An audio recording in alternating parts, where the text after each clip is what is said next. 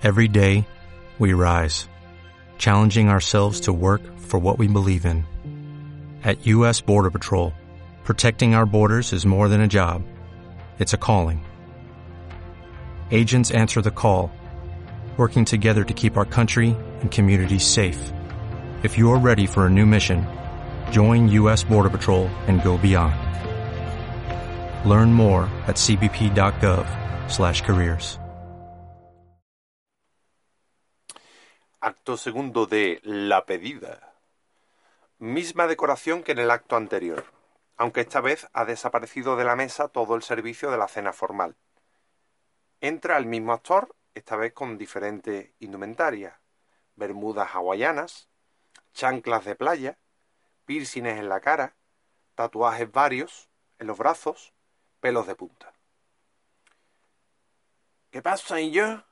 ¿Cómo va la cosa? ¿Os está dando mucha brasa el pesado de mi suegro? Yo soy Kevin, el llevapisa, el terror de las calles con mi moto moto. No, señores, en realidad soy yo, Antonio.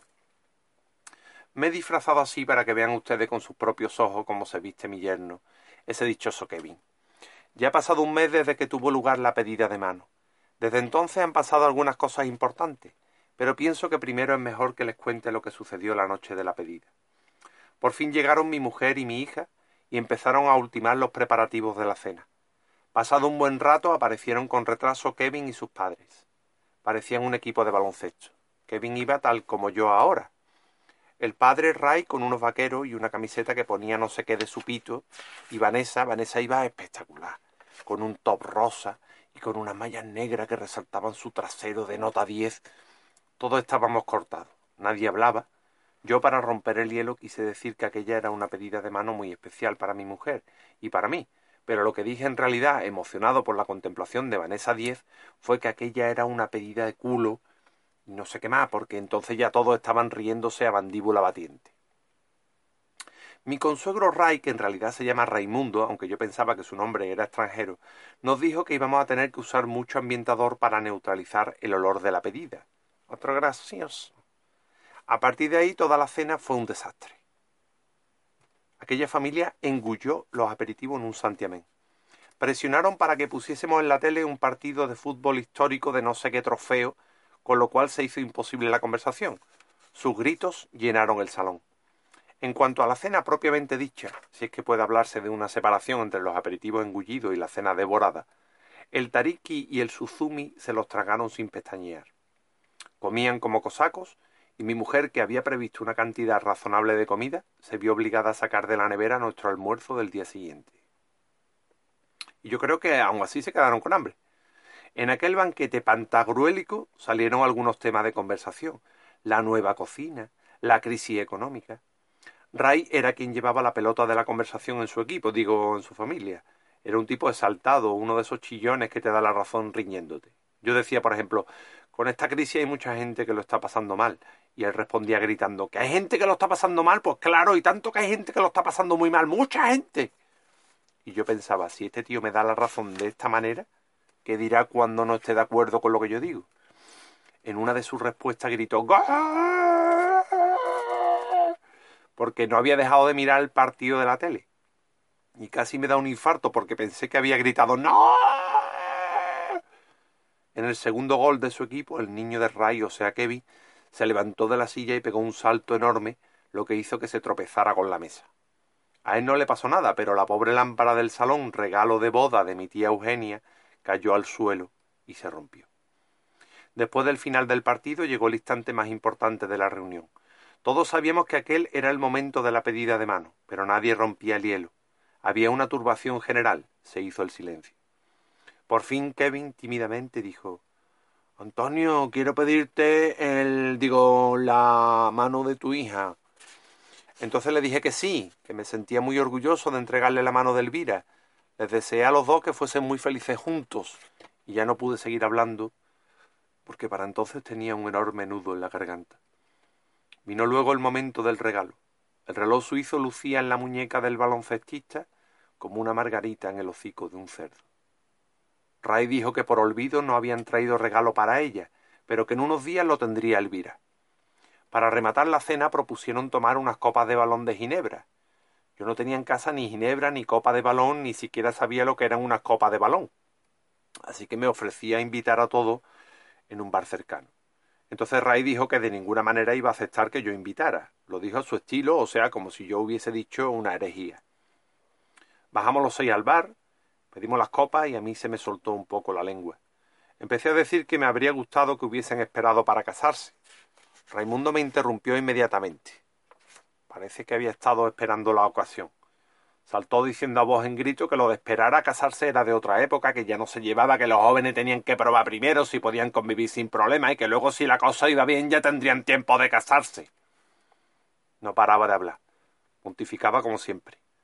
Quise contradecirlo a pesar del pisotón que me dio mi mujer, pero fue mala idea porque a continuación pasó a decir que lo de la pedida de mano le parecía una antiguaya que ellos habían accedido a venir a mi casa, pero que nadie pide ya la mano a nadie. No pude evitar preguntarle ¿Me estás llamando antiguo? Se hizo el silencio en la mesa. La tensión podía cortarse con un cuchillo. Las mujeres quisieron quitar hierro a la cuestión, pero ya Ray y yo nos habíamos lanzado sendas miradas asesinas. Elvira, Vanessa y Luisa sacaron otros temas de conversación, asuntos de mujeres, ajuar, toallas, sábanas y cosas así los varones nos pusimos a juguetear con nuestros respectivos móviles. Fui al servicio y allí coincidí con Kevin. Cuando se cruzó conmigo el chaval, no tuvo ni el detalle de mirarme a los ojos. No pude evitar pensar que la idea de aquella pedida había sido absurda. Al rato la conversación fue menguando. Nos despedimos fríamente. Fuímonos y no hubo nada. Esa es la historia de la pedida, pero no quedó ahí el asunto. Resulta que Kevin y sus padres decidieron hacerle a mi hija un regalo estupendo. Consistía en un vale por un tatuaje completo de espalda. Kevin vino a casa pocos días después para entregárselo a Elvira. Pero sucedió que yo también había traído un regalo para mi mujer por el aniversario de los treinta años de matrimonio, y el papel que envolvía mi regalo era idéntico al de Kevin. Por tanto, como ustedes pueden imaginar, los confundimos. El vale del tatuaje fue para mi esposa y a mi hija le correspondió el bono de estancia de dos noches en un hotel de lujo. Yo había añadido al regalo de Luisa una nota que decía Me encantaría verte conmigo en el altar, te quiero. Esto lo hice porque hace tiempo que ella me dijo que le hacía ilusión volverse a casar conmigo, cosa que a mí no, pero bueno, en el matrimonio hay que ceder, especialmente si se trata de casarse de nuevo. ¿Y qué pasó? Pues que mi hija vio aquel bono de hotel y leyó aquella petición de matrimonio y claro, se hizo ilusiones porque en el fondo albergaba la esperanza de poder casarse algún día con aquel lerdo. Cuando se descubrió el lío de los regalos y vio que el suyo era una birria, se echó a llorar. Sobre todo cuando Kevin ratificó que no tenía pensamiento de casarse con ella. Inmediatamente Elvira le soltó a su novio palabras duras y se pelearon. Desde aquel día se ha ido al garete su proyecto de irse a vivir juntos. Ni siquiera se han vuelto a llamar por teléfono. Un, dos, tres, son tus Perdón. Perdón, señores. ¿Sí? Dígame. Ah, hombre, el autor. Ya lo echaba yo de menos. ¿Que está usted entre el público? Vaya, ¿y qué le está pareciendo la función? ¿Cómo? Que hay partes de su texto que me he comido. ¿Cuáles? Ya, sí, los niños chillones, sí, la burocracia en España, sí, los políticos trincones, sí. Ah, es verdad, la correcta colocación del papel higiénico mirando al lado opuesto de la pared del cuarto de baño. Ya, sí. También la relación entre revistas de cotilleo, peluquería y telenovela. Ya. La falta de cortesía del personal. Sí. Bueno, pero es que su texto al final de la obra era muy pesado y pensé que... ¿Cómo? ¿Que qué hago vestido así? Mire, es que estaba ya un poco cansado del pijama y pensé que sería más divertido si salía con otro traje y... ¿Y, y, qué? ¿Cómo? Mire, señor autor, no quiero pelearme con usted, pero creo que queda mejor así la obra. Sí, soy un reverde como usted dice, pero es que su final era infumable, no tenía ninguna tensión dramática ninguna. Ya, ya, si tiene usted razón en todo, pero es que... ¿Ah?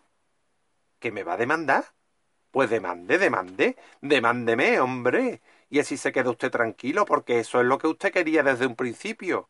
Y ahora déjeme a mí terminar su obra que ya es mía. Nos vemos en los tribunales. Adiós, adiós. Mm. Panda de intelectuales. No se puede tratar con ellos. ¿Por dónde iba yo, señora? Usted me dará la razón, ¿verdad? Pues claro que sí. Ah, hablaba de mi pobre hija Elvirita. Pues eso, que se ha quedado compuesta y sin pareja la pobre. Además, el asunto no tiene viso de enmienda. Al pobre Kevin le dijo de todo. Que había visto cómo era en realidad y que no le había gustado ni un pelo, que la había decepcionado, que se fuese con viento fresco, en fin, lindeza de lo más variopinto. Unos días más tarde sucedió otro lío, el del diario. Resulta que yo llevo escribiendo un diario desde hace unos meses. A mí me sirve de desahogo para expresar en él mi mundo interior. En realidad lo que siempre más me ha gustado a mí ha sido escribir cuentos.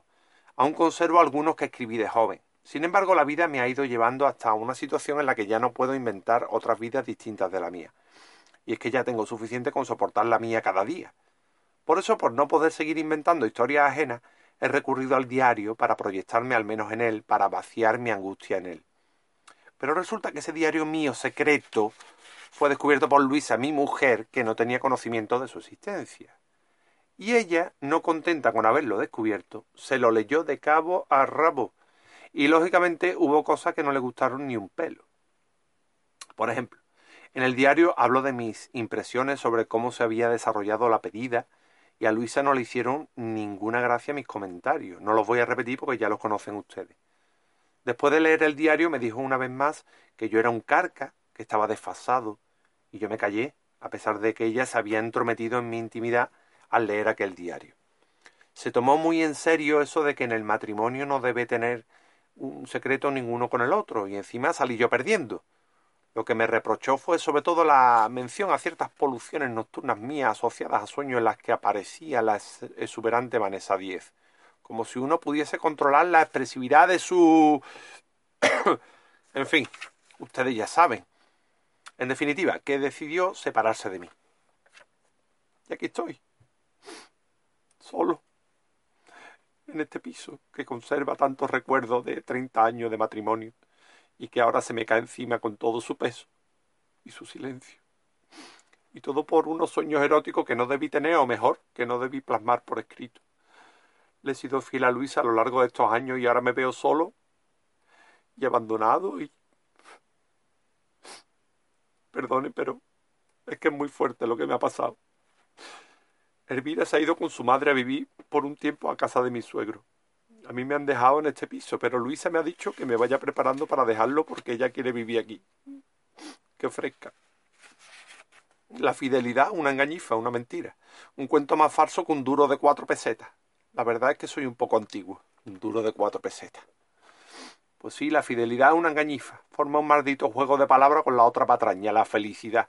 Felicidad, fidelidad. Fidelidad, felicidad. Un engañabobo. Una mierda pincha en un palo te lleva la mitad de tu vida siendo fiel a la otra persona, aguantando sus neuras, sus granos, sus ventosidades, y a la primera de cambio te pega la patada. Yo creo que Luisa, en el fondo, no me ha querido, porque...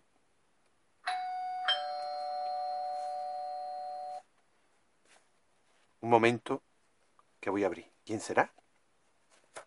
Sale. Se oye un sonido de llaves y de puerta que se abre y se cierra.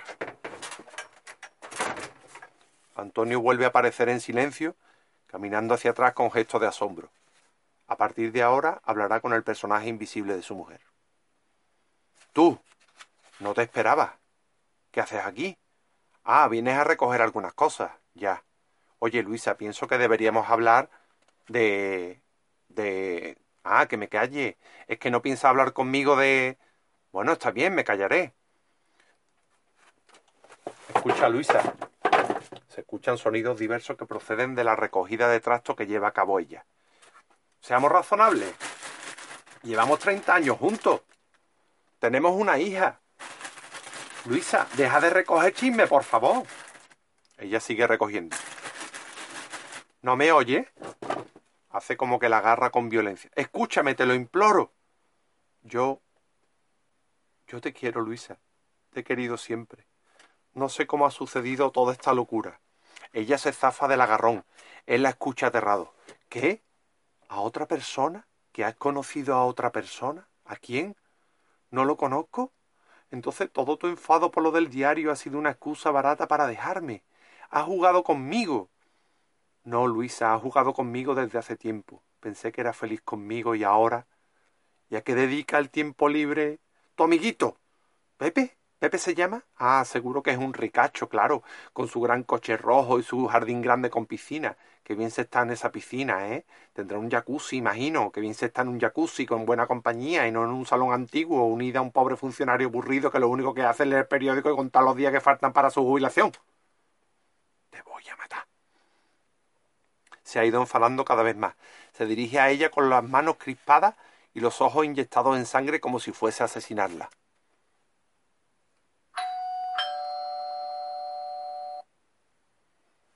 Suena el timbre de la puerta otra vez. Antonio duda, no sabe si acudir a la puerta o a su mujer. Finalmente sale de cena. Hay ruido de llaves y de apertura y cierre de la puerta. Fuera de cena se oye la voz de Antonio. ¡Hombre, vosotros aquí! ¡Qué alegría! ¡Pasad, pasad! Antonio vuelve a cena, esta vez con los personajes invisibles de Elvira y Kevin. Querida, son Elvira y Kevin. Contadme, digo, contadnos, ¿estáis saliendo de nuevo? Ah, que estáis, que estáis viviendo juntos, qué bien. Os habéis reconciliado. Pues, pues qué bien. Entonces ya estáis en el piso, sí, ya. Yo, yo bien, aquí estábamos tu madre y yo hablando amistosamente. Silencio, habla Elvira. Ah, con que tú ya sabías lo de tu madre y ese, ¿cómo se llama? Sí, ese Pepe. Pues qué, Sí, ahora este piso hemos quedado, precisamente estamos hablando de ello. Hemos quedado en que, en que hemos quedado, cariño. Ah, sí, que se viene tu madre con Pepe aquí, pero ese Pepe no tiene una casona. Claro, si es que siempre me pasa lo mismo, no escucho. Si es que este teatro es un monólogo. Así que no es rico, ni tiene jacuzzi, ni nada de eso. Ya, es comercial. ¿Comercial? Encima. Así que me voy de aquí, ¿no? No, no estoy haciendo un drama, soy una persona razonable. ¿Cómo? ¿Que me vaya a vivir con vosotros, con Kevin y contigo? Eh, bueno, yo, vaya, no sé, estoy confuso. Qué raro es todo. Hemos pasado en un mes de una pedida de ajuntamiento a una despedida de matrimonio. Qué rara es la vida a veces, ¿sí? En fin, ¿tengo tiempo para pensarlo? Ah, no, que ya termina la función, es verdad. No sé, no sé cómo acabar este lío. Quizás deba buscar a un dramaturgo de confianza que resuelva mi vida porque el que conozco me va a denunciar. Mal negocio. El otro día Elvira llamó a la puerta al nuevo vecino de abajo, Arturo Caballero. Se presentó y se ofreció a ayudar en lo que me hiciera falta. Pensé que sería el novio ideal para ti, guapo, alto, bien trajeado, educado. Pero al día siguiente montó la despedida de casado de un amigo suyo en la terraza, una sardinada que dejó un horrible olor a pescado en todo este piso. Todavía huele. Y lo peor no fue el olor o la visión de una muñeca hinchable flotando delante de mi ventana. Lo peor fue que me di cuenta de que la vida ha cambiado irremisiblemente a peor. Antes uno pasaba por un largo noviazgo antes de llegar al matrimonio. Hoy se pasa directamente del ajuntamiento a la separación. Pensé que yo había tenido suerte durante treinta años y que la suerte se me había terminado. A mí se me ha ido el último tren, pero vosotros sois jóvenes. No sabéis los problemas que hay que afrontar en una convivencia, pero yo os bendigo. Sed felices. Creo que no me voy a ir a vivir con vosotros. Espero visitaros muchas veces, sobre todo si me traéis nietos, pero yo debo vivir mi vida. Luisa, me voy. En esta casa he sido muy feliz contigo, pero estaba equivocado. Creía que la felicidad consistía en coleccionar un amor igual que un entomólogo caza mariposas y las clava en una caja, igual que un funcionario ocioso colecciona palabras en una lista amarillenta, pero he visto que han cambiado las tornas y debo partir. Ya tengo una casa alquilada y la maleta hecha en la puerta. Pensaba irme esta tarde, pero creo que es mejor que me vaya ahora. Y. ¡Ay! ¡Ay! ¡Ay! ¡Ay! ¡Ay! ¡Ay! ¡Qué dolor! ¡Ay! La nitro, la nitro, la nitro, traédmela. Está en el taquillón de la entrada. Cae al suelo.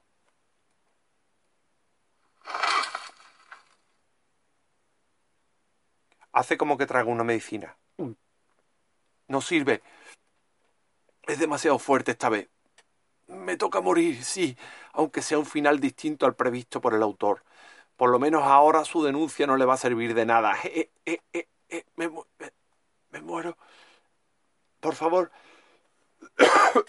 Por favor, mis últimas palabras. Por favor, atendedme. Comprad el mejor y más caro ambientador del mercado. No soporto, no, no soporto el olor de las sardinas asadas.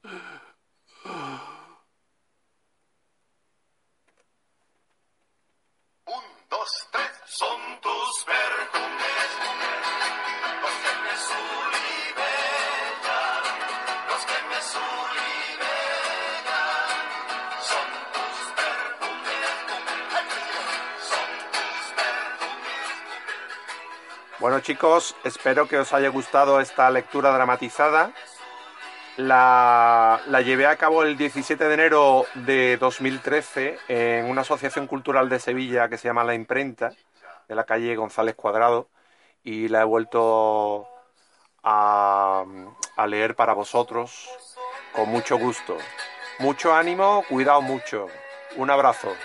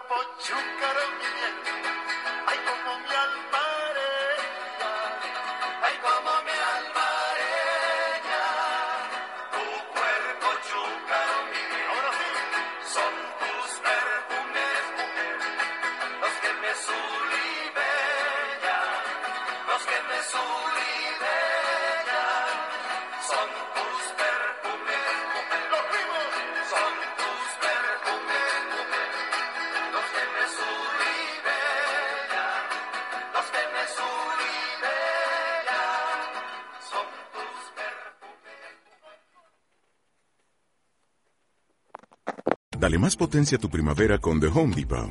Obtén una potencia similar a la de la gasolina para podar, recortar y soplar con el sistema OnePlus de 18 voltios de Ryobi desde solo 89 dólares. Potencia para podar un tercio de un acre con una carga.